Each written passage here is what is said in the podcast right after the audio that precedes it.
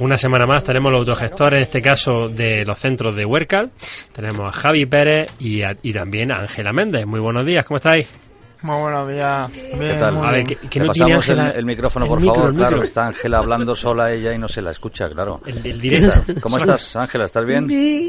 Bienvenida. ¿Tú eres la de la tos? Preguntó. Sí. Mira, míratelo eso, ¿eh? Y al médico. Y al Caramelito, hay que ir al médico. ¿Vale? Que bebe mucha agua fresquita. Beber mucha El agua. agua fría, el agua fría para la Ah, garganta muy mala. malo, Muy malo, malo, muy malo. mala, sí señor. Bueno, pues nada, este es el espacio donde los autogestores eh, analizan una noticia y luego tienen unas conclusiones de la misma. Y bueno, Javi, adelante con esa noticia. Vale, muchas gracias. Eh, la cultura de una sociedad marca la vida de una persona con discapacidad. Cuando nacemos hay una parte importante de quienes seremos que viene determinada por la cultura del lugar donde vamos a crecer y la cultura de, de nuestros padres. La cultura nos marca en cómo nos vemos a nosotros mismos y a los demás. Por nuestra cultura vemos a quien consideramos guapo, guapa, listo, lista, respetable, etc. Por eso, una persona con discapacidad tendrá experiencias muy distintas según la cultura en la que viva. El lenguaje, por ejemplo, es decir, las palabras que usamos son reflejo de esa cultura y esa creencia. Incluso se piensa que no hay mala intención en las palabras usadas si a las personas con discapacidad se les denomina personas diferentes o personas especiales. Estamos ya incon- inconscientemente y verba- verbalmente separándolos de la sociedad y creando una cultura de exclusión de nosotros frente a ellos. Confronta, ¿no? Separa. Muy bien, pasamos La hoja. cultura siempre evoluciona y es fundamental concienciar y promover el uso de la, cu- de la nomenclatura aceptada por las propias personas con discapacidad para dirigirse a ellas. Un fenómeno relativamente nuevo es el de la cultura de la discapacidad.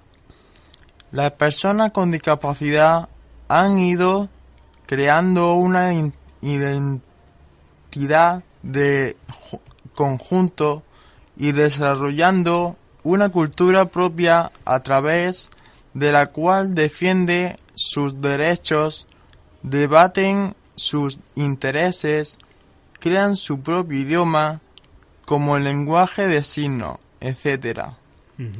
Según la cultura, el comportamiento de la sociedad también varía. Por, e- por ejemplo, algunas sociedades esperan que sea el Estado o instituciones que den apoyo y solución a- y para otras debe ser la propia familia la que este- está obligada.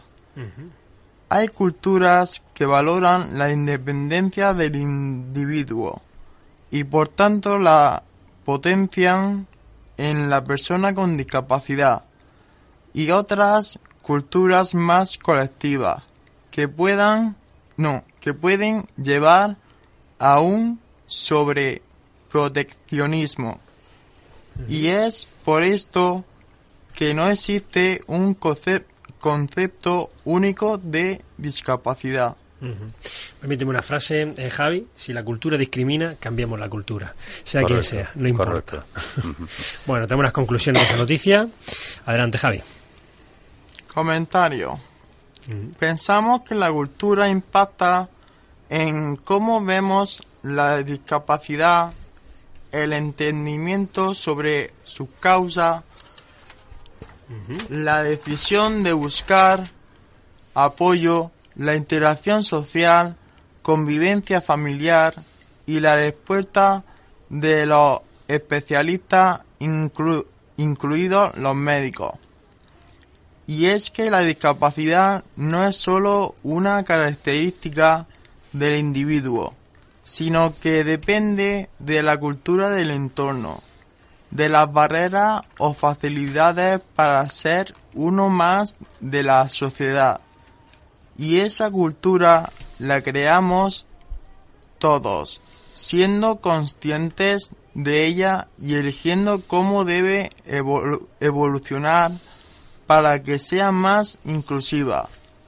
Así que según donde estemos habrá que trabajar sobre cosas diferentes. Creemos que lo primero sería entender la cultura de la sociedad para luego trabajar con ella. Muy bien. Bueno, lo que hemos dicho, hay que cambiar. Si no, no, no nos interesa eh, esa cultura, si discrimina, si no le da los mismos derechos a personas con discapacidad intelectual, pues hay que cambiarla, ¿no, Javi? ¿Por qué no? Quien sea, no importa, Correcto. las administraciones, nosotros, las familias, las entidades, quien sea, hay que cambiarla, pero ya. Sí, señor. Pues algo más que comentar. Ángela, ¿qué te ha parecido? Bien, ¿no? ¿Tú estarías de acuerdo con lo que hemos comentado? ¿O discrepas abiertamente? Asientes, vale, perfecto. Sí. Sabes que eh, quien calla otorga. Eso, ¿vale? Ha quedado clarísimo. Sí. Y capítulo de saludos. Eh, iniciamos con Javi, que levanta el dedito. Javi.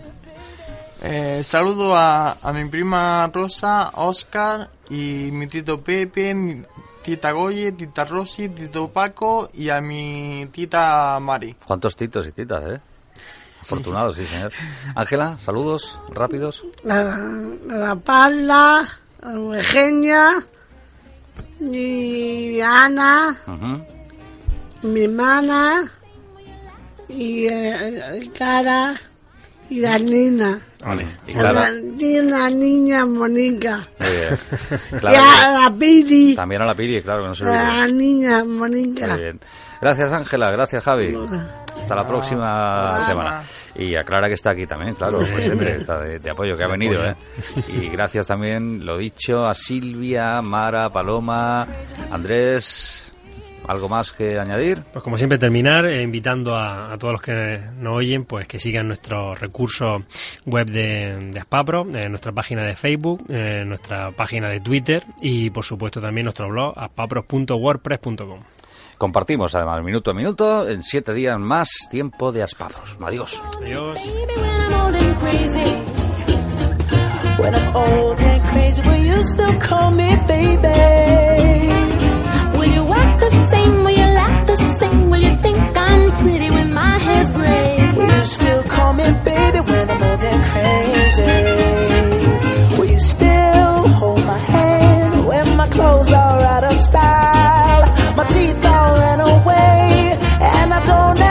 The. Will you still call me baby when I'm old and crazy? When I'm old and crazy, will you still call me